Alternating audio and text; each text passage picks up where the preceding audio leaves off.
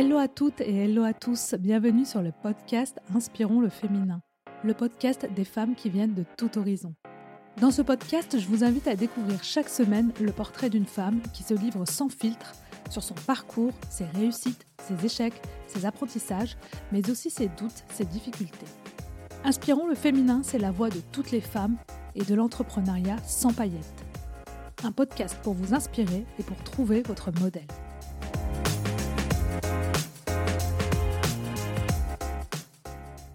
Rendre accessible l'art à tous et mettre en lumière la nouvelle génération d'artistes, c'est la mission que s'est donnée Mathilde Soubi, la créatrice du studio Studio Artera. Un studio qui s'inspire de ceux d'Hollywood qui repère et lance la carrière des comédiens. Mathilde et son associé Giuliano ont repris le concept pour créer quelque chose de totalement nouveau en France. Ensemble, ils ont pour objectif de développer la carrière des artistes à travers la vente de leurs œuvres, des expositions ou encore des collaborations avec des grandes marques. Mathilde a développé le goût pour l'art depuis son plus jeune âge, mais quand elle décide de se lancer dans les études, ses parents lui préfèrent une école de commerce plutôt qu'une école dans le domaine de l'art. Mais son amour pour l'art la rattrapera quelques années après et ses études en école de commerce seront finalement une force pour cette femme qui a toujours voulu entreprendre. Dans cette interview, on parle de son parcours, des artistes, du défi de gérer l'humain derrière son métier, mais aussi de l'importance de l'art dans notre quotidien. Car oui, nous ne pouvons pas vivre sans l'art et vous allez l'entendre, les études le prouvent c'est que je pense qu'être face à une œuvre d'art, c'est comme quelque part lire un roman. C'est qu'en fait, on se plonge dans une autre histoire, on peut voir les choses sous une autre perspective, et en fait, ça nous permet de comprendre encore plus l'humain. Donc ça, c'est extrêmement fort, euh, ça nous connecte à nous-mêmes et ça nous connecte aussi aux autres. Mathilde nous parle de la création de son studio, mais également de la manière dont elle a réussi à décrocher de très beaux clients pour la mise en lumière de ses artistes. Une belle surprise que je vous invite à découvrir. Je vous souhaite une très belle écoute.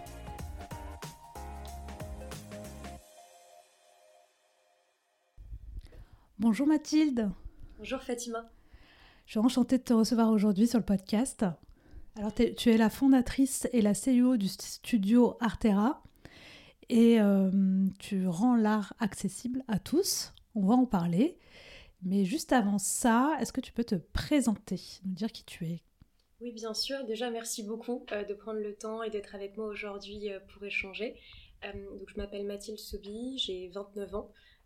j'ai habité quasiment toute ma vie à Paris, j'ai fait mes études à Lyon et j'ai lancé il y a maintenant un an et demi une entreprise qui s'appelle le Studio Artera que je présente comme une agence d'artistes qui a deux missions, qui est euh, d'aider les artistes dans le développement de leur carrière, donc propulser la carrière d'artiste visuel, et le deuxième objectif qui est, comme tu l'as très bien dit, euh, de rendre l'art accessible à toutes et tous. D'accord. Mais juste avant ça, justement, avant de créer Studio Artera, tu as travaillé pour des très belles institutions, donc le Palais de Tokyo ou euh, l'Opéra de Paris. Est-ce que tu peux nous dire justement quel était ton rôle Est-ce que tu en as appris et comment tu, as, tu étais déjà connecté au monde de l'art? Oui, bien sûr. Mm. Euh, alors, j'ai fait mes études euh, à l'EM Lyon. Et à la fin de mes études en école de commerce, euh, j'ai su tout de suite que j'avais envie de travailler dans le monde de l'art. D'ailleurs, j'avais fait mes stages dans ce secteur-là. donc, à la fin de mes études, j'ai envoyé plein de candidatures dans des institutions culturelles, dans des startups aussi dans l'art. Enfin, j'étais vraiment très ouverte. Et c'est le Palais de Tokyo qui m'a répondu pour mon stage de fin d'études. Donc j'ai passé des entretiens, je l'ai eu. Donc j'ai démarré par six mois de stage là-bas en mécénat culturel. Et après j'ai enchaîné avec un CDD de six mois là-bas. Donc ça, ça a été ma vraie première expérience un peu longue dans le monde de la culture et de l'art. Et mhm. ce que je faisais en mécénat culturel, qu'on peut aussi appeler développement économique, c'est que je créais des passerelles entre des entreprises, des marques ou des structures qui avaient envie de soutenir les expositions du Palais de Tokyo, les projets du Palais de Tokyo faut savoir que les subventions publiques, euh, elles baissent aujourd'hui. Donc en fait, le monde de la, le monde de la culture n'est pas uniquement financé par l'État, mais doit développer des fonds propres. Et ces fonds propres viennent beaucoup en fait des entreprises aujourd'hui euh, qui, qui, font ça dans une démarche euh, qui est souvent sociale, qui est souvent assez vertueuse, pour soutenir des projets artistiques. Donc j'ai fait ça pendant un an au Palais de Tokyo. Euh, je suis partie parce que c'était un CDD. Et après j'ai été embauchée à l'Opéra de Paris où je suis restée trois ans. Et j'y faisais la même chose avec plus de responsabilités. Donc pendant trois ans j'ai tissé des passerelles entre des entreprises, tous les projets de l'Opéra de Paris. Et il y avait un vrai axe aussi d'ouverture à de nouveaux publics, parce que c'est vrai que des institutions comme l'Opéra de Paris ont des enjeux de financement, mais aussi des enjeux de toucher euh, d'autres personnes que l'élite. C'est comment on fait venir d'autres personnes dans, dans nos murs. En fait, c'est vraiment ça qui, qui leur prenait beaucoup de réflexion. Et moi, j'ai essayé de trouver des fonds près du privé pour financer cette démarche. D'accord. Et pourquoi tu étais déjà sensible à, à l'art? Qu'est-ce qui a fait qu'à un moment, tu t'es dit, c'est dans ce domaine-là que j'ai envie de faire ma carrière, enfin que j'ai envie de travailler? C'est une super bonne question et je me suis souvent posé la question de vraiment d'où ça venait et je pense que c'est quelque chose qui est venu en réalité petit à petit. C'est-à-dire que j'ai toujours été intéressée par l'art au sens large. Et ça, c'est vrai que je pense que ça m'a aussi été transmis euh, par ma famille. Euh, ma famille met beaucoup euh, l'opéra, le ballet, etc. Donc, mm. ils m'ont beaucoup emmené aussi, même au théâtre, voir des spectacles. Je me souviens, tous les étés, on allait au Festival d'Avignon. Ma mère m'emmenait voir des pièces de théâtre, même pour enfants, de la comédie à des lartes avec des masques. Enfin, j'ai baigné là-dedans assez rapidement, donc je pense que cette sensibilité artistique s'est développée. donc ma sensibilité artistique euh, s'est développée. Et pour mon rapport beaucoup plus à l'art visuel, donc ce que je fais aujourd'hui, donc qui est plus de l'art contemporain, donc de la peinture, de la photographie, là je pense que c'est vraiment venu pendant mon adolescence et je m'en suis rendu compte lorsque par exemple j'allais voir des expositions dans des musées. Parfois je pouvais rester 45 minutes devant une œuvre. Donc c'est quelque chose qui est venu à moi. D'où ça vient, je sais pas bien. Je sais pas si on peut toujours expliquer ses passions. Et en tout cas, ça a grandi. Et euh, dès que je suis rentrée à l'EM Lyon, donc en école, dès mon premier stage, j'ai su que j'avais envie de travailler dans le monde de, la culture parce que c'était ce qui m'animait et je me voyais pas faire une profession j'allais pas avoir de la passion. D'accord, donc euh, c'est venu comme ça avec euh, ta famille qui avait déjà sensibilisé plus ou moins à l'art et qui et ensuite tu l'as développé de toi-même à, travers des expositions, des choses comme ça. Exactement, mais mm. c'est vrai qu'en plus j'ai été sensibilisée par mon environnement, euh, mais après, eux m'ont jamais encouragée à travailler dans le monde de l'art. Je ne veux mm. pas dire que c'est l'inverse, mais on m'a souvent dit, euh, écoute, euh, ça peut être risqué, c'est difficile de trouver mm. un emploi là-dedans. donc je pense que ma vie professionnelle, pour le coup, c'est vraiment moi qui l'ai orientée et qui ai pris ce pari de travailler dans ce secteur qui parfois peut être compliqué aussi. Oui, c'est ce que j'allais te demander. Est-ce que pour euh, tes parents, ton entourage, ça leur faisait pas un peu, entre guillemets, peur de se dire, bah, aller dans l'art alors que c'est compliqué de trouver une place, euh, de pouvoir euh, gagner correctement sa vie C'est un secteur qui est assez bouché. comment ils ils ont réagi en fait? Quand j'avais 18 ans, après le bac, je leur ai dit que j'avais envie de faire des études d'histoire de l'art. Donc là, c'est là qu'ils m'ont très rapidement dit ceci n'est pas une bonne idée. Euh, tu ferais mieux de faire une prépa ou d'aller à Sciences Po, etc. Et j'étais encore jeune, donc c'est difficile à cet âge de savoir ce qu'on veut faire vraiment. Mhm. Donc j'ai un peu mis euh, mon intuition qui me disait d'aller dans l'art de côté. Et j'ai un peu suivi cette voie euh, familiale, en quelque mhm. sorte. Mais ce qui est intéressant, c'est que j'ai été rattrapée en fait par cette passion une fois que j'étais en école. Je regrette pas les études que j'ai faites parce que je pense que ça me sert aujourd'hui beaucoup dans mon entreprise et que j'aurais pas pu lancer ma boîte si j'avais pas forcément fait ces études-là et que j'avais mm. fait que l'histoire de l'art. Donc ça m'a servi, mais j'ai été rattrapée par ça et j'ai compris qu'en fait je rentrerais pas forcément dans le moule. Et je pense que euh, euh, ils, sont, ils sont habitués. En fait, ils ont vu que c'est ce qui me plaisait et comme c'est des gens fondamentalement bons après, ils m'ont laissé prendre ma voix, et puis bon, en même temps, j'avais 23 euh, ans, donc en fait, j'en avais rien à faire. Et, euh, et ils m'ont accompagnée. Je pense que c'est aussi voir les gens que tu aimes s'épanouir, au bout d'un moment, tu, tu, tu lâches l'affaire. Euh, mm. Mais oui, oui, oui, après, si t'ont vu épanoui. donc, et puis, leur premier réflexe, en général, les parents, c'est surtout de chercher un peu la sécurité, on va dire, pour leur enfant. On a un peu peur pour eux. Mm. Mais finalement, donc ça t'a servi quelque part. Mm. Donc euh, tant mieux. Exactement. Et en fait, je pense qu'aujourd'hui, vous avez peut-être raison en partie. Et l'important, je pense qu'il faut savoir peut-être challenger un peu ses enfants sur ce qu'ils veulent faire, euh, mhm. leur faire comprendre les difficultés aussi qu'il y a derrière, qu'on n'a rien sans rien, que vivre de sa passion c'est très bien, mais parfois ça demande des sacrifices aussi. Donc je pense mhm. que c'est important de leur ancrer ça, mais si on voit que ça tient dans la durée, bien sûr qu'il faut soutenir. Oui, c'est sûr. Mhm. Je suis d'accord. Et euh, justement, toi, euh, mais est-ce qu'à ce, moment-là, quand tu fais tes études euh, vers lesquelles tes parents te dirigent, tu avais une idée un peu d'entreprendre ou pas du tout? Oui, j'ai assez rapidement eu envie d'entreprendre. Je ne savais pas encore quelle forme ça prendrait, mais c'était vraiment là. Et dans mes entretiens pour rejoindre des écoles de commerce, j'en parlais déjà, mon envie d'entreprendre. Je leur disais, je ne savais pas quelle forme ça prendra, mais je sens que j'ai un peu cette fibre-là en moi. Et je me suis spécialisée en entrepreneuriat quand j'étais à l'EM Lyon en dernière année. D'accord. Et bah, comme tu le vois, en fait, ça a mis euh, presque 6 ans, enfin 5 ans, à vraiment éclore. et à prendre une vraie place dans ma vie. C'est intéressant le, cheminement. Tout à fait, oui. Il y a tout le côté, le, temps que ça mature, de comprendre un peu vers quelle direction, dans quoi on a envie d'entreprendre. On peut avoir très tôt envie, mais ça se fait pas tout de suite, quoi. Donc, euh, il a fallu passer par tout ce parcours, en fait, pour y arriver. Exactement. Et justement, comment tu en es arrivé tout doucement à vouloir créer un studio? C'était quoi ton envie de départ? Alors j'avais, euh, je pense, deux envies très fortes. La première, c'était de pouvoir aider les artistes convenablement.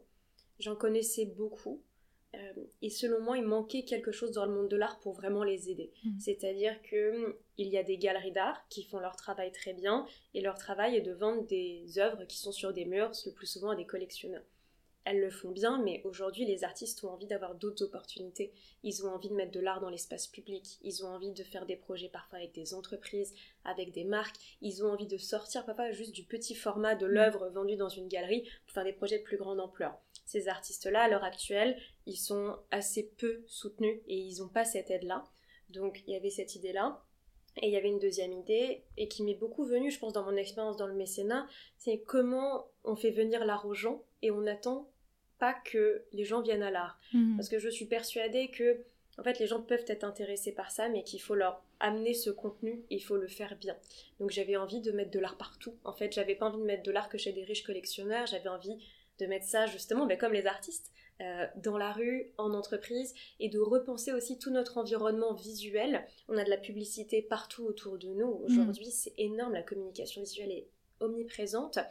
Et mon, ma vraie réflexion était comment on remet un contenu qui est enrichissant et stimulant dans cette publicité. Et je pensais qu'une des solutions était l'art. Donc j'avais euh, ces deux objectifs. Premier objectif humain, d'aider des talents à se faire connaître. Et le deuxième, de rendre l'art accessible parce que ça m'avait tellement apporté. Et je me suis dit, mais plein de gens, en fait, pourraient en avoir un avantage tellement fort dans leur vie, mais ils savent même pas que ça peut exister pour eux. Donc c'était un mélange de ces deux choses. D'accord. Et euh, justement, tu avais tous ces contacts et tu t'en es rendu compte quand tu étais à l'Opéra de Paris? Euh, Oui, je m'en suis beaucoup rendu compte là-bas parce que malheureusement, enfin dans ces institutions, il y a beaucoup de moyens humains et beaucoup de moyens financiers qui sont mis pour ouvrir les portes de ces maisons-là mmh. à de nouveaux publics. Franchement, euh, c'est des gens incroyables, ils font un superbe travail mais pour moi ça suffisait pas et j'avais l'impression que ça fonctionnait quand même assez moyennement mm. et que c'est pas en faisant venir juste euh, une classe euh, voilà euh, tous les six mois voir un spectacle qu'on allait changer les choses en fait qu'il fallait pas penser les choses en surface mais profondément en profondeur et c'est là qu'est née cette envie de mettre de l'art vraiment dans le quotidien il faut parfois ces lieux d'exposition Bon, il y en a qui sont très fréquentés, hein, les expositions du Grand Palais, du Musée d'Orsay, il y a beaucoup de monde, mais il y a quand même l'idée du lieu un peu sacré. Et il y a des gens qui, en fait, ils sont pas accompagnés, pas nés dans une famille où on fait déjà ça ou dans des bonnes écoles, qui vont mm. pas forcément passer ce pas-là. Donc moi, j'avais envie que n'importe où on soit, on puisse marcher et voir de l'art, et que ce soit de l'art qui, à la fois, apporte de la beauté dans le quotidien, mais aussi fasse potentiellement réfléchir les gens aussi sur leur vie. Donc c'est le début de la réflexion, mais le Palais de Tokyo et l'opéra m'ont beaucoup apporté en ce sens. Et aussi peut-être sur la solution, c'est-à-dire que par exemple au Palais de Tokyo, j'ai été aussi beaucoup contactée par exemple des plus petites entreprises ou des plus petites marques qui disaient Ah, on a envie de s'associer à l'art, travailler avec des artistes. Mais des grandes institutions comme le Palais de Tokyo ne travaillent pas avec des petites entreprises parce qu'ils ont besoin de gros fonds. Donc ils travaillent souvent avec le CAC 40 qui va mettre beaucoup d'argent d'un coup. Et je devais refuser des entreprises qui n'étaient pas très grandes et qui avaient envie de soutenir l'art. Enfin, je me suis dit, c'est quand même absurde. Euh, mm. Le monde de la culture a besoin d'argent, les artistes aussi, et là on refuse des financements. Et donc voilà, il y avait aussi cette chose de comment on permet de tisser des liens entre l'art et ces plus petites structures qui ne sont pas la BNP Paribas ou, mm. Rolex. Quoi. Oui, parce que normalement, l'art en soi, c'est accessible à tous, mais euh, il y en a qui sont plus ou moins sensibles ou qui n'ont euh, pas toujours cette idée-là de, bah, d'aller vers l'art en fait. Du coup, là, ton idée à toi, c'était vraiment de leur, leur apporter ça dans leur environnement au quotidien. Exactement. Hmm. Et ce qui est bénéfique aussi pour l'artiste d'une certaine manière, parce que les artistes aujourd'hui euh, sont quand même ont une promotion dans un microcosme en réalité. Il y a des artistes visuels qui sont extrêmement talentueux, les plus talentueux de leur génération, et le grand public ne les connaît pas. Mhm. Euh, donc c'était aussi comment on permet à ces talents d'avoir une aussi grande place que certains chanteurs, que certaines actrices, euh, comment ils peuvent avoir la, la, couverture en fait, et comment ces gens-là, ils méritent d'être entendus. Donc c'était pour la population, mais c'était aussi pour ces artistes, parce que je pense que ça doit être les stars de demain et moi c'est ma plus grande joie euh, que nos artistes deviennent mainstream en fait et c'est aussi l'idée. Tout à fait, oui. Il y a les artistes d'un côté, puis il y a les, personnes euh, autour. Parce que euh, j'avais posé la question est-ce que tu peux nous dire justement quel est le rôle de l'art dans la vie des gens? Parce que c'est intéressant. J'ai vu, j'ai lu un article qui disait que pourquoi l'art est-il indispensable à notre cerveau? Sais pas si tu as vu. Donc c'est l'Organisation mondiale de la santé qui a fait une étude là-dessus euh, et qui disait que le contact avec l'art est loin d'être une activité non essentielle parce que c'était par rapport à la crise sanitaire. Au contraire, c'est indispensable pour notre bien-être, surtout en temps de crise. Et tu as même le neurologue euh, qui, disait, euh, alors Pierre Lemarquis, qui dit qu'en nous privant de l'art, on tue notre envie de vivre. Trouvais la phrase assez forte.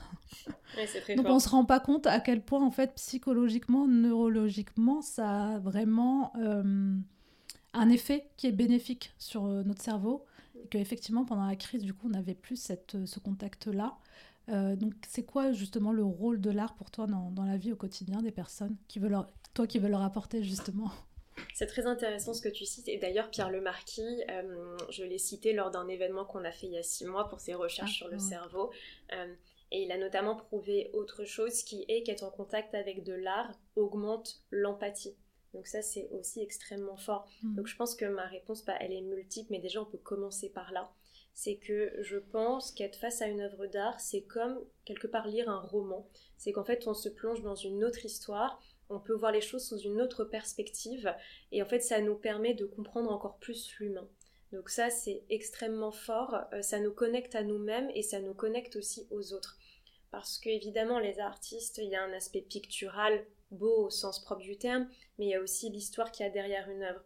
Et souvent, les artistes, ce sont des personnes qui vont penser le monde avant les autres, qui vont être des précurseurs. Donc ils pensent l'humain et ils pensent la société. Et je pense qu'ils peuvent être une énorme source d'inspiration pour penser mieux notre société, même mieux notre vie. Franchement, moi, être au quotidien avec des artistes, ça me permet de réfléchir tellement de choses sur moi-même. Et c'est d'ailleurs pour ça aussi que j'ai fait ce métier-là. C'est tout le temps prendre le temps de, de, voir les choses un petit peu autrement, euh, sous un autre prisme. Et c'est là que c'est, euh, je pense, extrêmement fort et que tout le monde devrait avoir ça dans sa vie. Et hum, c'est intéressant parce que j'avais lu aussi cette euh, interview de Patricia Barbizet qui a travaillé pour Bernard Arnault et qui a développé toute la collection de Bernard Arnault. Et elle disait, selon moi, c'est pas un hasard aussi si Bernard Arnault est un homme qui réussit autant. Il y a multiples facteurs, mais le fait qu'il se soit entouré d'artistes et d'art, ça n'est pas pour rien. Et tout le monde pense que c'est la conséquence, mais en fait, ça peut aussi être la cause de son raisonnement. Et voilà, en tout cas, c'est vraiment la, stimulation euh, intellectuelle et le regard humain que ça nous permet d'avoir. Et ça, pour notre vivre ensemble, je pense que c'est très fort. Mmh. Oui, pour le vivre ensemble, effectivement, c'est très fort de pouvoir, à travers l'art, euh, bah, voir, interpréter des choses, enfin, se développer l'empathie, comme tu dis. Mmh, exactement. Et d'où l'intérêt aussi de mettre de l'art, par exemple, dans l'espace public, euh, parce que, bah, évidemment, déjà, ça va créer le choc, ça va créer l'émotion déjà chez les gens, mais c'est mm. aussi les discussions que les gens vont avoir autour des œuvres qu'ils vont voir. Et ça, c'est extrêmement fort aussi, euh, comment l'art peut faire naître la discussion. Parfois, une discussion qui va pas du tout être engagée, mm. mais faire naître cette discussion, je trouve que c'est très fort. Tout à fait. Justement, pour arriver à, en arriver à là, donc quand, vous, quand tu décides de créer le studio Artera, euh, déjà, aujourd'hui, est-ce que tu peux nous dire quelles sont ces missions très concrètement et comment tu t'es pris pour euh, lancer le studio? Tu as commencé par les artistes. Je sais que ça tourne autour de quatre missions et du coup, ça fait trois questions. Je vais peut-être rappeler que tu as un associé qui s'appelle Giuliano. donc vous êtes ensemble, nous dire un peu qui, qui il est, à quel moment il, joue un rôle dans, dans la création du studio. Oui, bien sûr. Alors, Studio Art Terrain, pour le présenter en quelques mots, c'est une agence de talent mais dans le secteur des arts visuels. C'est-à-dire que nous, on s'inspire des agences qui existent aux États-Unis, notamment à Hollywood, qui mhm. soutiennent les meilleurs acteurs, les meilleurs sportifs. Il faut savoir que tous ces talents qu'on connaît, ils auraient jamais pu devenir les talents qu'ils sont s'ils n'avaient pas été soutenus par des bons agents et par des bonnes agences. Donc nous, c'est vraiment ce qui nous a inspiré, c'est comment on s'inspire des meilleurs en termes de création de talent pour penser notre modèle. Donc aujourd'hui, on a une agence de talent qui mène deux actions principales. Donc nous, on va chercher celles et ceux qu'on considère être les meilleurs artistes visuels de notre génération. Donc ça peut être des peintres, des photographes, des sculpteurs, des artistes digitaux. Et la deuxième action qu'on mène, c'est qu'on va diffuser leur art au plus près des gens. Et ça, on va le faire en développant principalement trois types d'actions. Tout d'abord, on vend leurs œuvres à des collectionneurs, donc ça c'est quelque chose qu'on fait et c'est important dans la promotion de l'artiste. Mm. Mais ce qui est vraiment cher à notre cœur, c'est le deuxième axe qui est les collaborations qu'on développe entre des artistes et des marques et des entreprises. Donc comment on fait entrer de l'art dans des entreprises ou comment on fait entrer de l'art dans des campagnes de communication, dans de la publicité? Et Auprès d'entreprises, j'imagine, qui sont plus petites que les gros groupes, comme tu disais tout bah, à l'heure. Nous, on serait ravis de travailler avec des gros groupes. Pour le moment, c'est pas encore le cas, mais je pense qu'un jour on le fera. Mais c'est vrai qu'aujourd'hui, comme tu le dis, c'est un plaisir de pouvoir mettre de l'art aussi dans les plus petites entreprises. Et ça, c'est vraiment super. Et le troisième axe, ce sont des projets d'art public. Euh, donc là, c'est comment on fait entrer de l'art dans l'espace urbain. Donc concrètement, euh, dans les rues de Paris, euh, dans l'espace public. ça, c'est vraiment un axe qui nous est très cher aussi. Tout ça pour dire qu'on pense une stratégie qui est à 360 degrés autour de l'artiste. on va prendre l'artiste, on va réfléchir à court, moyen, long terme, comment on peut l'aider, comment on peut construire sa carrière. Et c'est les trois piliers sur lesquels on s'appuie, avec en plus évidemment la communication et la médiatisation autour des projets qu'on va générer autour de l'artiste. Et aujourd'hui, comme tu le disais, on a une dizaine d'artistes. L'idée, c'est d'en avoir plus ces prochaines années. Euh, on a eu aussi beaucoup de projets, euh, donc on est très content en tout cas de, ce lancement. Pour ce qui est de la temporalité, on s'est lancé officiellement en août 2021. Et avant ça, c'est vrai qu'il y a eu un cheminement. Donc c'est-à-dire que un an avant, j'ai commencé à vraiment me dire que j'avais envie de lancer ma boîte. C'est pas très longtemps après le confinement d'ailleurs. Mhm. Euh, donc ça a vraiment mûri en moi. Et je me suis dit un jour, bon, je vais me lancer, j'y vais. Donc j'en ai parlé à mes employeurs de l'Opéra de Paris, euh, qui m'ont beaucoup soutenue. Donc je les en remercie pour ça. J'ai réussi à avoir une rupture conventionnelle. Donc je suis partie. J'ai commencé à travailler sur mon business plan, sur mon idée, mais rapidement arrivé sur la table l'idée que j'avais envie de m'entourer. Euh, parce que j'avais pas envie d'être juste un agent un peu indépendant, j'avais envie de créer une vraie structure qui tiendrait la route dans la durée, etc. Donc j'ai un peu, j'ai commencé à en parler autour de moi, je parlais énormément du projet. Euh, j'ai rencontré des gens euh, qui étaient adorables, passionnants, mais il n'y avait pas ce déclic qu'il faut. Euh, bah, quand on a su, quand on rencontre la personne de notre vie hein, en couple, c'est un peu pareil, on, sent, on sent ces choses-là en réalité. Je trouvais pas la personne, et à un moment j'ai posté une story sur Instagram, mais vraiment la story la plus simple du monde qui disait si vous êtes intéressé par l'art et par l'entrepreneuriat, contactez-moi, je cherche des associés. Et c'est là que j'ai reçu un message de Giuliano Saldico que j'avais rencontré chez Christie's. J'étais en stage là-bas euh, lorsque j'étais à l'UMU en stage de césure. Euh, Christie's, c'est une des plus grandes maisons de vente avec Sotheby's. Donc on travaillait là-bas au département marketing. On s'était très bien entendu, mais après le stage, euh, voilà, un peu comme dans beaucoup de relations, c'était perdu de vue sans raison particulière. Euh, et là, cinq ans plus tard, euh, ça ah, tombe dans mes inbox sur Instagram. c'est drôle comme histoire. Ah, c'est drôle, ouais, c'est drôle. Et il me dit euh, Écoute, Mathilde, moi en ce moment, enfin, j'ai quitté mon travail il n'y a pas très longtemps. En tout cas, je serais très curieuse de te rencontrer pour parler de ton idée. Donc, il me dit Est-ce que tu peux m'en dire un petit peu plus? Donc, je lui raconte. Mais vraiment, je lui donne, je sais pas, 5-6 lignes hein, à peine. Et après, on s'est revus une semaine après. C'était sur le canapé, là, d'ailleurs, c'est rigolo dans cette pièce. Et en fait, il est arrivé, on a passé 6 heures à parler, non-stop de ah tout. Et il avait tout compris, il avait travaillé. Je me souviens, il a préparé ce PowerPoint avec toutes ses idées et tout ça, alors que j'avais donné 6 lignes. Et même avec ces 6 lignes, il était déjà. Ah, il était déjà dedans, en fait. Ah ouais, il était dedans. Il ah. était dedans et je me suis dit, waouh, enfin, j'étais impressionnée. Donc à la fin de, de cette journée, on s'est dit, bon, écoute, ça match plutôt bien, mais prenons le temps d'y réfléchir, etc. Et en fait, euh, un mois après, on commençait à travailler sur le projet en réalité. On s'est dit, bon, on y va doucement, petit à petit. Euh, on voit si ça marche. Et en fait, ça a marché. Et euh, bah, six mois plus tard, on ouvrait officiellement le studio Artera. Et en termes de répartition aujourd'hui, au début, vraiment la première année, on faisait un peu tout ensemble. Enfin, c'est souvent comme ça. Maintenant, c'est quand même réparti. Lui a un profil beaucoup plus histoire de l'art, donc il a fait l'histoire de l'art pendant toutes ses études. Donc il a une très bonne plume, donc il est très fort pour parler de nos artistes. Ça, c'est aussi notre directeur de communication, donc il gère tous les contenus que vous voyez sur les réseaux sociaux, euh, partout, qui écrit les articles sur nos artistes et qui aussi développe quand même pas mal de projets en interne. De mon côté, j'ai plus la vision, je pense, stratégique et business, c'est-à-dire que je vais chercher des nouveaux clients, euh, donc notamment euh, toute la partie pour nos projets euh, d'entreprise avec les marques, je vais les chercher, les projets d'art public aussi. Donc un vrai côté de prospection que j'ai appris finalement au Pays de Tokyo à l'Opéra de Paris, et la vision stratégique de, de penser l'avenir. Et les artistes, on s'en occupe tous les deux. C'est hyper important et je pense que ce qui fait que les artistes aime aussi le studio Artera, c'est parce qu'on est deux et qu'on est hyper différents et que euh, voilà, en fonction de ce qu'ils vivent ou ce dont ils ont envie de parler, ils vont pas se tourner vers, euh, vers l'un, enfin ils vont se tourner vers l'un ou vers l'autre. Hmm. Vous vous complétez bien. Complètement. le destin vous a réunis à nouveau finalement pour. C'est ça. Euh, est-ce que tu as une expo, justement, tu me parlais d'expo de, dans l'art, euh, on va dire, dans le milieu urbain, donc tu as un exemple qui t'a marqué, euh, que tu peux partager avec nous, ou peut-être que vous avez déjà organisé? mm.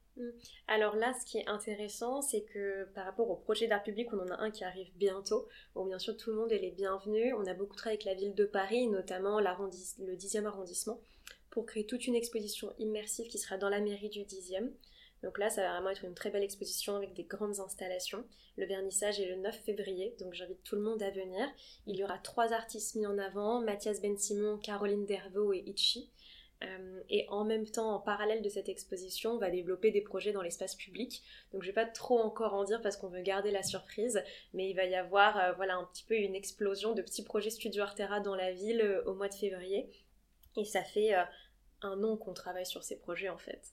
Et c'est vrai qu'avec les projets avec des collectivités ou des mairies, les temporalités sont très très longues. Oui, donc ça du temps. donc là, ça va être le premier euh, projet, mais il y en a d'autres et on travaille notamment en ce moment sur un projet pour les Jeux Olympiques. Euh, donc ça, pareil, les délais, bon bah ça va plutôt apparaître en 2024, mais c'est un projet qui va être important et qui va être avec des acteurs qui sont très reconnus. Donc euh, les projets d'art public sont profondément euh, en cours en ce moment pour nous. D'accord, c'est bien les Jeux olympiques, hein. super. ouais, on est content. Mais justement, comment vous avez réussi en tant que nouveau studio à les convaincre ces institutions, ces lieux à vous suivre? Parce que j'imagine, je sais pas, je pense que tu as fait une étude de marché un peu avant. Est-ce qu'il y avait ce style de studio existait déjà ou pas du tout? Euh, bah, en fait, dans les agences de talent, dans les modèles, aux États-Unis, comme je te le disais, ça existe beaucoup, mais moins dans l'art visuel, donc beaucoup plus dans le cinéma et le sport. Donc on s'est beaucoup inspiré d'eux. D'accord. Euh, Parce qu'en France, il n'y avait pas ce genre de. Il y en a en fait, il y en a dans le monde du cinéma, mais ils sont un peu moins performants qu'à Hollywood, donc on a préféré s'inspirer des meilleurs, mais, il y en a quand même en France, hein, bien sûr. Euh, et sinon, vraiment dans le monde de l'art contemporain, en fait, il y a des agents d'artistes, mais qui sont des indépendants. Et ça, ça fait longtemps. Donc par exemple, euh, nous on en connaît un avec lequel euh, on, travaille bien aussi, qui euh, lui va avoir par exemple 5-6 artistes et il va s'occuper d'eux à plein temps. Mais voilà, il est auto-entrepreneur, il est freelance en fait. Et nous on voulait structurer ce métier et faire en sorte que bah, on puisse peut-être dans quelques années avoir plusieurs agents pour s'occuper de plusieurs artistes. Donc que ce soit autant structuré que dans le monde du sport ou du cinéma par exemple. Donc ça c'était important pour nous. Et sinon, euh, il y a des agences qui existent qui travaillent spécifiquement sur les collaborations euh, artistes et marques. Donc il y en a qui ah font que ça. Mais nous, on voulait pas se limiter à ça parce qu'on voulait plutôt créer des talents. Et il y a des talents qui vont avoir besoin de travailler avec des marques et d'autres qui vont avoir besoin d'être exposés dans des musées. Euh, donc on voulait garder cette flexibilité en fonction de chaque artiste. D'accord. Et justement, comment vous avez réussi à, convaincre ces lieux euh, Oui, euh, bah alors ça, franchement, c'est comme tout entrepreneur, euh, on y allait un peu au culot. non, en fait, on envoyait des emails, on essayait d'obtenir un rendez-vous, on continue d'ailleurs, et une fois qu'on est au rendez-vous, on pitch le projet, on pitch nos artistes, mhm. et on essaye de les convaincre. Et franchement, on ne pouvait pas savoir la première année si vraiment ça allait marcher, parce que oui, tu fais des études de marché, mais le terrain peut être très différent. il y a une différence entre études de marché et terrain. Exactement. Et pour l'aspect, pour les entreprises et les marques, c'est quelque chose que j'avais fait avant, donc euh, au Palais de Tokyo, à l'Opéra de Paris, donc je savais déjà un petit peu le faire, donc ça m'a beaucoup aidé. Donc c'est vraiment des démarches de prospection, on va envoyer des mails, obtenir des rendez-vous. Euh, j'avais déjà un réseau aussi qui m'a quand même pas mal aidé, que j'avais mm. développé là-bas. Pour l'art public, c'était complètement nouveau. J'avais jamais travaillé pour des mairies, pour des institutions. Mais pareil, bonne surprise en fait. On a envoyé des mails, on a eu des rendez-vous, et face à nous, on a parfois eu des gens qui étaient extrêmement enthousiastes, euh, bah, tels que par exemple la mairie du 10e arrondissement à Paris. Euh, je suis impressionnée, ils arrivent à mettre des beaux budgets sur la table pour soutenir l'art et la culture, et j'aimerais que ce soit comme ça partout. Euh, après, on est en contact justement avec d'autres mairies, même d'autres villes en dehors de Paris. C'est des sujets qui sont aussi éminemment politiques. Donc hmm. ça, c'est des choses sur lesquelles on n'a pas toujours la main. Ah oui. Mais mais parfois, mais ça se, ça se développe, donc on y allait. Et ce qui est intéressant, c'est aussi le développement du réseau. C'est qu'en fait, plus tu fais des projets, euh, plus tu connais du monde, plus tu connais du monde, plus tu, plus tu rencontres des gens. Donc ça se fait petit à petit. Et c'est vrai que notre métier d'agent, nous, dans les dix prochaines années, je pense même avant, les euh, cinq prochaines années, c'est de réussir à développer un gros carnet d'adresses pour se dire, ok, on a cet artiste, on va le placer auprès de cette institution, auprès de cette entreprise. Et ça commence déjà à prendre, mais c'est un travail de longue haleine, et les relations, c'est de la confiance, et ça se construit petit à petit aussi. Hmm. Donc, vous voyez, de la prospection, euh, vraiment, comme entrepreneur. Donc, ça allait taper aux portes, se prendre un peu ces institutions, apprendre un peu à, savoir euh, les coulisses, comment ça marche. Et c'est vrai que c'est assez long, c'est très administratif, ça ne doit pas être évident. Mais euh, c'est bien. Donc, si déjà la mairie du 10e, très belle, très bon arrondissement. je, l'ai habité avant. Magnifique arrondissement. Non, mais après, il faut savoir que c'est vrai que comme dans toute entreprise, euh, 9 fois sur 10, tu prends des noms, en fait. Mais oui, bah, ça fait partie du jeu. Ça fait partie du jeu. Donc c'est la résilience, et mm. en fait, il faut pas se laisser abattre, il faut continuer, il faut continuer. Et c'est comme ça qu'aujourd'hui, on signe nos, plus beaux projets, en fait. C'est parce qu'on ne s'est pas arrêté, quoi. Mm, tout à fait. Et les artistes, vous les choisissez comment exactement? Alors on a plusieurs critères. Euh, au début, pendant les six premiers mois, j'admets qu'on n'était pas encore très structuré, donc c'était aussi beaucoup euh, au coup de cœur en réalité. Euh, hmm. au niveau de la personnalité et au niveau bien sûr du talent pictural de l'artiste. Aujourd'hui, on est structuré, donc on a mis en place des critères qui sont importants pour nous. Donc en termes de critères, on va bien sûr avoir l'innovation dans le médium, c'est-à-dire on veut des artistes qui produisent des œuvres qu'on n'a pas déjà vues 100 fois. Donc vraiment proposer une nouveauté parce qu'on pense que notre cerveau en a besoin justement de cette nouveauté-là. On cherche des artistes qui posent un regard sur la société aussi. Euh, qui ont des messages forts à faire passer, c'est très important dans nos activités, et qui arrivent à en parler.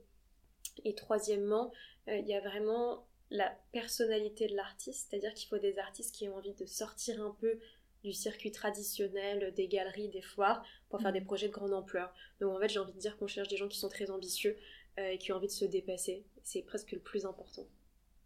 Et qui, présentent un peu quelque chose de nouveau. Exactement. Qui incarne quelque chose dans la société. Mm. Euh, c'est exactement ça. Et en fait, c'est pas que des artistes, c'est des personnes qui vont penser le monde euh, et des, des, des, penseurs, en fait, d'une certaine façon. Donc, on va chercher ces penseurs. Eux, ça passe par l'art. Euh, c'est comme ça qu'ils expriment. Des penseurs, il y en a dans, dans beaucoup d'autres secteurs aussi.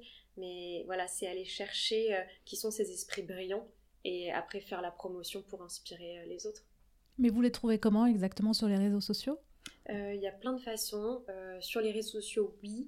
On va aussi dans beaucoup d'expositions. On va beaucoup voir les écoles d'art aussi pour repérer les talents très jeunes. Euh, c'est comme ça qu'on a repéré l'artiste Mathias Ben Simon, qui est un artiste vraiment brillant et lui vient d'être diplômé des Beaux-Arts. Quand on a commencé à travailler avec lui, il n'était pas encore diplômé. Donc ça, c'est vraiment enrichissant parce qu'on voit des talents grandir. Il commence tout jeune et lui déjà en un an, la progression qu'il a fait, c'est extraordinaire. Euh, et après, on reçoit beaucoup de candidatures. Euh, on reçoit des dizaines de candidatures par semaine, donc c'est énorme. Ça montre d'ailleurs que les artistes ont besoin d'être aidés. Et on fait des sélections euh, dans les dossiers qu'on reçoit. On les lit tous avec beaucoup d'attention. Et il y a un artiste qu'on a recruté via ce processus bah, de, candidature spontanée, j'ai envie de dire, de la part mmh. des artistes, qui s'appelle Romain Lalire, qui est un artiste qui a déjà fait énormément de projets. Il a déjà fait des projets avec le Palais de Tokyo, par exemple. Enfin, on était choqués quand on a vu son dossier et on s'est dit, il est extrêmement brillant, mais il a aussi un parcours incroyable et il veut quand même qu'on l'aide en fait. Et dans la discussion qu'on a eue avec lui, c'est parce qu'il a dit, mais je n'ai pas rencontré des personnes qui ont un modèle comme le vôtre et moi j'ai envie de faire tous ces projets à la fois et je veux pas choisir et je veux pas me limiter. Et donc ça nous a beaucoup encouragé dans notre modèle. Tout à fait, oui pouvoir proposer justement une palette plus large autour de l'art de plutôt que de se fermer, on va dire, à un seul euh, canal. Exactement, hmm. tout à fait. Et pour les artistes, on va dire, est-ce que les réseaux sociaux, justement, ça leur a permis de, montrer un peu plus leur art? Donc ça a ouvert euh, beaucoup plus de champs possibles pour eux via Instagram et euh, tout le reste, tous les réseaux sociaux qu'on connaît aujourd'hui. mais en même temps, est-ce que c'est pas plus difficile de sortir du lot? Hmm. C'est une, une, très bonne question, je pense. Je pense que ça va dépendre des artistes. Mais ton premier point est juste, c'est-à-dire que je pense que les réseaux sociaux, ça a quand même été positif pour les artistes. Ça les a rendus moins dépendants des galeries. Donc ça leur a permis de vendre de l'art en direct, de créer leur propre communauté, alors qu'avant Instagram, bah, c'était je vends en galerie ou je vends pas. C'est ça, ils étaient limités. Voilà, exactement. Donc ça leur a donné une liberté qui est très bonne. Après, je pense que le revers de la médaille, c'est qu'il y a certains artistes qui donc sont devenus maintenant dépendants d'Instagram et donc parfois vont passer peut-être plus de temps à poster du contenu qu'à se questionner sur leur art, la qualité plastique, l'évolution de leur travail. Et ça, c'est au détriment en fait de leur carrière. Donc, je pense qu'il faut vraiment trouver un équilibre. Mm. Euh, nous, on a des artistes qui sont bien présents sur Instagram, pas omniprésents. On a des artistes qui sont, qui sont très peu. Je pense qu'il faut juste être en cohérence avec ce qu'on fait. Il faut savoir que le marché de l'art traditionnel reproche beaucoup, donc pas nous, hein, mais plus les galeries, reproche aux artistes d'être trop présents sur Instagram. Donc j'ai rencontré des artistes qu'on ne représente pas forcément d'ailleurs, qui ont beaucoup vendu sur Instagram, mais aujourd'hui ils ont du mal à entrer dans des galeries parce qu'on leur dit écoute, t'as voulu, euh, as voulu la jouer solo, t'as voulu faire ça, mais nous on n'aime pas trop ta démarche. Nous, justement, on est beaucoup plus flexible euh, et on va prendre l'artiste comme il est et l'accompagner dans sa stratégie. Et je pense qu'il y a des artistes d'Instagram et c'est très bien parce qu'ils vont inspirer le plus grand nombre et d'autres où leur art n'a pas la place sur ce réseau et c'est pas grave non plus et je pense mhm. qu'il en faut pour tous les goûts en fait. On disait oui, on peut pas leur reprocher d'utiliser des outils qui leur permettent de montrer leur art au plus grand nombre mm. alors qu'ils étaient limités avant. Donc mm. après effectivement, même c'est comme tout entrepreneur, si on se met trop de temps dans la création de contenu et pas assez sur le reste, bah, ça crée un déséquilibre, on va dire, qui, euh, qui peut-être euh, peut être euh, mauvais en fait pour son business quelque part et pour la visibilité quand on est artiste. T'as mm. complètement raison et c'est vrai que j'aime beaucoup faire le parallèle entre les entrepreneurs et les artistes. Et parfois, je crois qu'on oublie que les artistes sont des entrepreneurs qui doivent gérer autant de choses que nous mm. et ils ont les mêmes problématiques complètement. Tout à fait, oui. Mm. Oui, ils doivent aller au contact des personnes, euh, justement, de leurs cibles qui vont après acheter leur œuvre. Donc, euh, ça, c'est important. Euh, et aujourd'hui, est-ce que tu peux me dire quel défi, justement, vous avez dû relever qui a été, s'il y avait un gros défi qui a été un peu compliqué pour réussir le studio Artera? Intéressant comme question. Je pense que le plus grand défi qu'on a dû relever, je pense que c'est un défi euh, humain. C'est-à-dire que nous, on ne vend pas des objets, on ne vend pas des services, on vend des artistes. Euh, donc d'une certaine façon, on fait vraiment de la promotion d'humains. Et c'est très compliqué de savoir parfois quelles limites mettre. C'est-à-dire que je pense que la première année, je suis devenue très proche de certains artistes. Je me suis beaucoup attachée à certains artistes. Et parfois, sur ce genre de choses, on peut un peu se casser les dents parce qu'en fait, ça reste des relations euh, professionnelles. Et l'enjeu a été vraiment de trouver un équilibre entre ces relations professionnelles d'agents et en même temps ces êtres humains qu'on voit au quotidien et qui ont leur haut, leur bas, leurs humeurs. Euh, donc je pense que cette première année m'a appris à créer une espèce de distance, c'est-à-dire évidemment avoir des bonnes relations qui peuvent bien sûr devenir amicales, mais savoir faire la part des choses. Et je pense que finalement, parce que c'est ma personnalité. Euh, mhm. L'humain, ça a été le plus compliqué à gérer parce que j'aime quand tout se passe bien, quand tout le monde s'entend bien. Mais dans les relations professionnelles, les choses sont parfois un peu différentes et c'est d'ailleurs normal. Donc je pense que, en tout cas à titre personnel, ça a été ça le plus dur. Ça n'a pas été la prospection, ça n'a pas été convaincre des clients, ça n'a pas été me lever à 6h du mat et de travailler jusqu'à 23h. C'est pas ça le plus dur. C'est, euh, je pense, de gérer aussi la, la pression de vouloir tout donner pour nos artistes parce que je les considère tellement exceptionnels, tellement bons dans ce qu'ils font. Déjà, j'ai envie que ça se passe très bien avec eux et j'ai vraiment envie de leur apporter les meilleurs mhm. contrats, les meilleurs projets. Donc, c'est savoir jongler avec cette pression-là euh, et le fait qu'en fait, on construit pas juste notre boîte, on construit aussi la carrière d'autres personnes. Donc, c'est euh, prendre du recul. Je pense que c'est ça. Oui, c'est sûr que ça doit mettre la pression, effectivement. Un peu, mais là, cette année, ça va mieux. Ça va mieux. Donc, tu as dû travailler dessus, en fait. Exactement. Et euh, de me dire, écoute, tant que tu fais de ton mieux, en fait, c'est bon. Et en fait, je vais parler avec plein d'entre eux qui m'ont dit, mais tout va bien, ça se passe très bien. Donc oui, c'est apprendre à faire ça. Et d'ailleurs, j'ai rencontré des personnes qui étaient agents avant, qui m'ont dit, oui, j'ai arrêté parce que je trouvais que c'était trop de pression de gérer de l'humain. Euh, et moi, j'ai envie de dire, oui, c'est beaucoup de pression, mais en même temps, le jeu en vaut tellement la chandelle, parce qu'en même temps, c'est des relations tellement enrichissantes. Et quand il y a un projet, mais je, saute au plafond en fait et je suis tellement contente pour eux et, ils méritent le meilleur et moi me battre pour eux c'est ce qui a du sens. D'accord, c'est trouver du sens euh, à travers l'humain. Exactement, complètement. Hmm. Bah, c'est très bien, c'est un très beau projet. Et comment tu vois l'art justement dans les prochaines années? Je t'ai montré un peu du Web3 tout à l'heure. Je sais pas comment tu vois les choses évoluer. Alors c'est un vrai sujet. Je pense qu'il va y avoir deux choses en parallèle. Euh, c'est-à-dire que oui, je pense qu'on va beaucoup s'appuyer sur les nouvelles technologies. Donc tous mm. les sujets d'intelligence artificielle, euh, de réalité augmentée, euh, ça va être extrêmement présent. Là, on va sûrement travailler avec un grand salon dans la tech, je peux pas encore les citer, l'un de nos artistes qui présente des œuvres holographiques. Donc ce sont des œuvres créées avec des hologrammes. Donc ça, notre artiste est vraiment à la pointe de ça. C'est un des artistes les plus à la pointe en France. Et c'est absolument fascinant à découvrir. Et on n'en est qu'au début. Il me dit, mais ça, Mathilde, c'est... Enfin, c'est le tout début, mais t'imagines pas dans 5 ans, dans 10 ans à quoi ça ressemblera.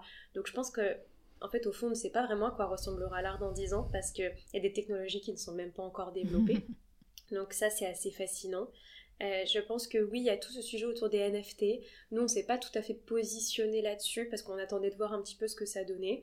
Je pense que les NFT vont venir compléter le marché de l'art physique et qui vont rester et que le marché commence à s'assainir, donc en plus c'est pas mal. Je pense que les, NFT donnent aussi une forme de pouvoir aux artistes, les rémunèrent convenablement euh, avec tout le sujet justement euh, du droit de suite. Donc je pense que ça va continuer. Et mais je pense que ce qui va profondément rester, c'est l'aspect physique aussi de l'art. Et finalement, ce qu'on ressent autour de nous, c'est que les gens ont envie de se réunir en physique autour d'une œuvre. Et même la vente d'œuvres d'art en ligne, euh, ça marche bien. Il y a deux, trois sites en France qui font ça très bien. Mais la réalité est que les gens achètent beaucoup en ayant vu l'œuvre. Donc ça, on remplacera pas l'humain. Et je crois que l'art est justement ce qui doit rester physique parce que c'est ça qui doit nous lier. Donc le digital va venir compléter ça et va être important, mais ne va pas le remplacer. Hmm. Oui, oui, je te, rejoins complètement. D'ailleurs, c'est ce que disait le neurologue, hein, que je te citais tout à l'heure. Et en fait, euh, c'est que l'art euh, à travers un écran, c'est pas du tout la même chose que quand tu le vois. Ça transmet pas du tout la même chose. Donc, euh, ça continuera à être physique, c'est sûr. Oui, il disait qu'en effet, je me souviens plus exactement, mais quand on est devant une œuvre, je crois qu'il y a des rayons qui vont venir sur notre rétine mm. et qui vont envoyer des messages à notre cerveau pour que notre cerveau nous permette d'encore mieux percevoir les couleurs. Tu l'as lu ça aussi euh, de lui et ça c'est complètement fascinant et en effet derrière un écran ça marche pas. Ça, bah oui c'est ça. Euh, ouais. complètement, on n'a pas du tout le même rapport aux choses. Mais je pense que c'est bien qu'il y ait le digital parce que ça permet à des gens à l'autre bout du monde de voir des œuvres en France. Hmm. Il y a plein de bonnes choses, franchement. Moi, je suis pas du tout réac là-dessus. Mais il faut. après, ça se complète, voilà. Complètement. Ça se complète, ça permet, ce qu'on disait tout à l'heure, pour des artistes d'être vus euh, justement aussi à travers le monde. Et puis, ça ouvre des perspectives, mais après, ça remplace pas le comment dire, la contemplation en physique. Mm, complètement. Mm. en tout cas, c'est bien, ça, ça, donne des perspectives de savoir, enfin, de voir que l'art va évoluer, continuer à évoluer, qu'il y a plein de nouveaux artistes. Euh, c'est très enrichissant parce que tu, travailles en plus sur plein de domaines différents, aussi bien des grandes expos que des choses un peu plus, euh, on va dire, moins grandes, mais en tout cas des collaborations de marques, etc. Donc c'est super enrichissant. Bah, merci beaucoup, Mathilde. Je vais arriver vers la fin, les dernières questions que je pose. Euh, justement, c'est quoi vos défis pour 2023 Donc, il y a déjà euh, la mairie de Paris en février, j'ai noté. Il y, en a, y en a plusieurs. Euh, là, on a de, très beaux projets qui se programment. On organise par exemple une exposition pour un fonds d'investissement franco-chinois qui est dans sept bureaux dans le monde. Donc, une exposition qui va tourner. On a les projets avec la ville de Paris, en effet, qui vont se développer. on a des projets avec une école très reconnue en France aussi qui, qui va voir le jour. Donc on a beaucoup de projets, euh, je ne vais pas tous les citer, et je pense que l'enjeu, ça va être d'à la fois gérer les projets entrants, donc des projets de plus grande ampleur et plus en plus de projets, tout en gérant le recrutement de nouveaux artistes de talent, tout en gérant l'ouverture de notre capital aussi, euh, parce que évidemment qui veut dire croissance veut dire aussi euh, peut-être levée de fonds. Donc on, ça va être gérer toutes ces choses en même temps. Et je pense qu'on a pendant la première année et demie construit des bases qui sont aujourd'hui solides, donc on est assez serein. Et maintenant, c'est comment on fait grossir le tout.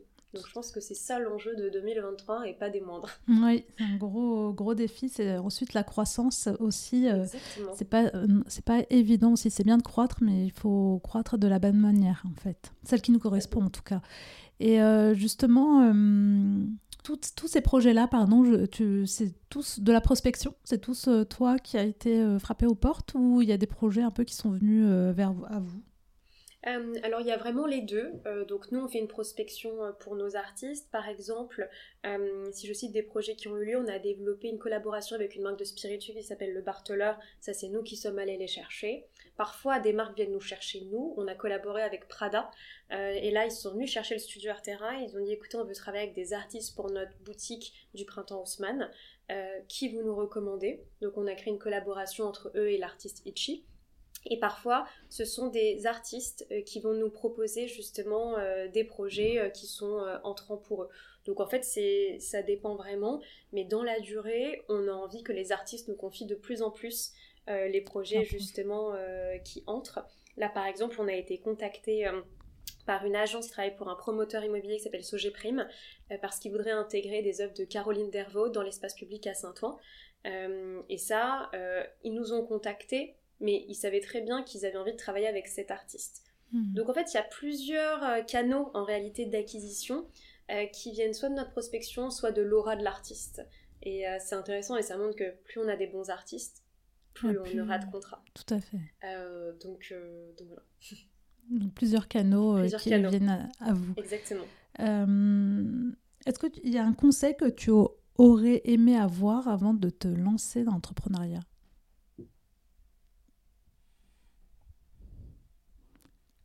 Quelque chose que tu aurais aimé euh, qu'on te dise, qui t'aurait peut-être aidé Qui m'aurait aidé. Aujourd'hui, je me dis que le conseil que je donnerais, que donc j'aurais sûrement aimé qu'on me dise, mais ça s'est fait naturellement, c'est que je pense que le plus important, c'est d'être bien entouré. Parce que, en fait, il y a des moments qui sont difficiles, il y a des moments d'intense joie, et je pense qu'il faut vraiment avoir un, soutien. Et quand je parle de soutien, c'est plutôt un soutien de proches, hein, pas forcément dans ton entreprise, même si l'associé c'est important. C'est entouré de gens qui, qui, vont te soutenir vraiment à 100%. Mhm. Par exemple, si tu es dans une relation, je pense que c'est important d'avoir une personne qui va vraiment être là, euh, qui va te soutenir, où il va y avoir 50-50 au niveau de la répartition des tâches. C'est vraiment extrêmement important. Euh, donc je dirais ça, franchement, entourez-vous des bonnes personnes. Et s'il y a certaines personnes qui sont nocives, next en fait. Euh, il faut vraiment s'entourer des meilleurs. Exactement. Qu'est-ce qui t'inspire au quotidien? Euh, L'art. si tu tournes en rond. non, euh, il y a plusieurs choses. Mais déjà, bon, évidemment, je commence par ça. je pense que, comme je le disais, les artistes avec lesquels on travaille m'inspirent énormément et j'ai expliqué pourquoi dans ce podcast. Mhm. je lis aussi beaucoup. Donc la littérature m'inspire de la même façon de l'art que l'art. Donc parce que lire des livres, c'est vivre mille vies. Donc c'est pouvoir développer un regard sur le monde, c'est pouvoir développer une empathie, euh, c'est pouvoir devenir en ouvrant un livre une personne à l'autre bout du monde ou d'il y a 400 ans. Donc ça je trouve que c'est extrêmement enrichissant. Et je pense les rencontres. Euh, là, depuis que je me suis lancée dans l'entrepreneuriat, j'ai jamais rencontré autant de monde de ma vie. Euh, je rencontre des dizaines de personnes par semaine et je crois que c'est ces personnes qui m'inspirent, que ce soit d'autres entrepreneurs, que des personnes qui deviennent des mentors, que des personnes plus jeunes qui viennent me demander des conseils, des mhm. clients, des artistes, peu importe. C'est dingue et je me rends compte qu'on se construit autour de, rôles modèles mhm. et qui. C'est très inspirant ces rencontres. Oui, les rencontres, c'est vrai que c'est enrichissant dans, dans ce domaine-là. Euh, si tu avais le pouvoir de changer quelque chose pour les femmes, ce serait quoi? Je pense qu'il y a pas mal de choses à changer. Mais ce que je regrette aujourd'hui, c'est, je pense, les biais qui sont aujourd'hui chez les femmes qui les empêchent de parfois de s'épanouir pleinement ou d'atteindre vraiment leurs objectifs. Pour ça, les chiffres le montrent que les femmes négocient moins bien leur salaire, que les femmes entreprennent moins, que les femmes lèvent moins de fonds, etc. Donc ça, c'est prouvé que c'est le cas. Je pense évidemment que les femmes sont victimes de ça parce que c'est difficile de définir la source, mais ça vient souvent d'une éducation, mais de biais sociaux, de biais culturels. Donc c'est vraiment présent. Donc ce que je souhaite pour les femmes, c'est qu'elles osent en fait, et qu'elles osent autant que certains hommes osent, qu'elles arrivent à surmonter ces biais, qu'elles arrivent à mettre en place ce qu'il faut pour qu'elles soient heureuses euh, et accomplies. Et ça, je pense que c'est vraiment des verrous mentaux à faire sauter. Euh, je pense qu'il faut que la société l'accompagne aussi. Ce que je souhaite aux femmes, c'est d'arriver à surmonter ces, biais justement euh, que parfois elles subissent aujourd'hui qu'elles osent faire ce que des hommes font aussi. Et, mm. je me rends compte hein, dans l'entrepreneuriat hein, parfois que euh, les, hommes vont beaucoup plus oser aller demander ce qu'ils veulent. Et il faut que les femmes fassent pareil. Mm. Et il faut surmonter ça. Et c'est vraiment tout ce que je souhaite en tout cas aux femmes qui m'entourent. De oser, tu as raison. D'oser, Il faut oser vraiment et ne pas, ne pas se mettre euh, justement des barrières qui sont, qui sont mentales et qui n'ont qui pas lieu d'être en fait. Est-ce que tu peux nous citer une femme dans le paysage entrepreneurial qui t'inspire? Ouais, il y en a deux qui m'inspirent, qui sont très différentes. Donc la première que j'ai envie de citer s'appelle Danielle Deruy, et je la cite parce que c'est ma mère. Et en fait, ça fait 40 ans qu'elle entreprend. Elle m'a beaucoup inspirée aussi, je pense. Et elle a fait une très grande ascension sociale. Enfin, mon grand-père travaillait dans les mines à Auchel, dans le Nord-Pas-de-Calais. C'est une femme qui s'est construite toute seule, euh, qui en est là à sa troisième entreprise. Euh, aujourd'hui, elle dirige un groupe de presse qui s'appelle AEF, donc qui est de la presse professionnelle. Avant, c'était des entreprises de conseil en ressources humaines. Mais dans tous les cas, euh, elle m'a toujours impressionnée. Et c'est quelqu'un qui m'a toujours dit, si tu travailles et que tu mets de la volonté dans ce que tu fais, tu y arriveras. Et j'ai vraiment grandi autour de cette notion, enfin de cette valeur travail. Elle m'a beaucoup transmise. Et dans l'univers plus start-up, j'ai envie de citer Tara Eusé, qui est la cofondatrice de Communes, euh, qui sont des espaces de co-living pour familles monoparentales. Euh, son idée est vraiment d'aider des familles solo, donc des mamans, c'est plus souvent des mamans ou des mmh. papas, euh, qui élèvent des enfants seuls, parce que c'est prouvé économiquement qu'il peut y avoir un décrochage de vie. Donc elle a envie d'offrir des espaces communs pour que ces familles monoparentales puissent vivre ensemble. Et c'est une personne extrêmement engagée. Avant, elle avait lancé l'association Règles élémentaires pour lutter contre la précarité menstruelle. D'ailleurs, je pense que ce serait intéressant que tu l'interviewes parce que c'est vraiment une femme qui est, qui est exceptionnelle, euh, qui est jeune et qui fait vraiment bouger les lignes. D'accord, mais j'irai regarder euh, plus en détail ce qu'elle fait, mais ça a l'air super intéressant en tout cas. Euh, très bien. Euh, est-ce que tu peux nous citer un podcast, documentaire ou livre euh, que tu auras envie de partager avec nous? Oui, tout à fait. en livre, le livre qui m'a beaucoup marqué ces derniers mois et que j'ai beaucoup recommandé, c'est Le pays des autres de Leila Slimani. Je ne sais pas ah. si tu l'as lu. Non, je ne l'ai pas lu. Mais encore. Il, est, il, est, vraiment extraordinaire. Déjà, il est extrêmement bien écrit. Et ça raconte l'histoire d'une Française qui, dans les années 40, tombe amoureuse d'un Marocain et part vivre au Maroc. Euh, avec tout ce que ça comporte, évidemment, par rapport à la place des femmes dans ce pays, comment elle doit s'adapter, euh, et aussi tous les sujets politiques. Justement, le Maroc, à cette époque, se rebellait beaucoup pour son indépendance. Donc c'est cette histoire d'amour assez inédite euh, sur un fond historique qui est vraiment passionnant, et surtout sur la bataille qu'elle mène pour trouver sa place là-dedans. Le titre porte bien son nom, Le pays mmh. des autres. Donc c'est vraiment le livre qu'aujourd'hui je recommande parce qu'il m'a touchée. D'accord. Mais je l'ai en plus à la maison. Je ah bah, l'ai pas encore lu. Le, il est incroyable. Je suis sûre que ça va te plaire. le livre à rattraper, mais oui, il faut que, faut que je le lise. Je crois que même j'avais commencé un été et il faut, il faut que je le. Il faut que je lise. Oui, il faut se plonger dedans au début. En fait, au bout mm. de quelques chapitres, euh, on est, on est prise. Mm. Et il y a une suite en plus, il y en a trois. Ah, d'accord. Je vais regarder ça. Je vais le lire. Euh, est-ce que tu as un proverbe, une maxime qui t'accompagne? Euh, Oui. Il y, y, en a plusieurs. donc j'hésite un petit peu mais j'aime bien la phrase qui dit les échecs sont les répétitions de la réussite. Euh, et ça, je trouve que c'est assez fort. Et en tant qu'entrepreneur, il faut vraiment garder ça en tête. C'est-à-dire que les échecs peuvent être vertueux dans le sens où ils existent pour une raison et qui vont finalement t'emmener vers ta réussite. Et que tu peux te casser les dents euh, 100 fois, mais que c'est peut-être la 101e fois euh, que tu vas y arriver. Donc il faut, il faut garder le cap. Et euh, quand on voit le nombre de personnes qui ont raté euh, deux entreprises avant de réussir la troisième, il faut y aller, il ne faut pas avoir peur de l'échec. C'est ça, c'est des expériences en fait dans la vie. Hein, Exactement. Qui nous amènent toujours après vers un autre chemin. Et on, apprend, des choses. Et on Tout apprend, à fait, on apprend. Euh, bah, merci beaucoup, merci beaucoup Mathilde pour cette interview. Euh, c'était très agréable en tout cas de parler d'art avec toi. si on veut t'écrire, ça se passe où? Ça se passe sur Instagram. J'ai mon compte Mathilde Soubi. Euh, ou sur LinkedIn aussi, avec mon nom Mathilde Soubi, je réponds tout le temps aux deux. Euh, n'hésitez pas. Très bien. Bah, je te laisse le mot de la fin. Bah, merci beaucoup euh, pour cet entretien. Je trouve que c'est, tu fais un très beau travail avec ton podcast, que tu interviews des profils très différents. Donc continue comme ça et je pense que c'est aussi des personnes comme toi qui vont changer la place des femmes en leur donnant la parole. autant que le font des entrepreneurs, c'est il faut qu'on continue dans ce sens-là pour inspirer les, les plus jeunes générations, même les plus vieilles générations. Il n'y a pas d'âge pour se lancer. C'est ça. Bah, merci, merci beaucoup Mathilde. Merci beaucoup.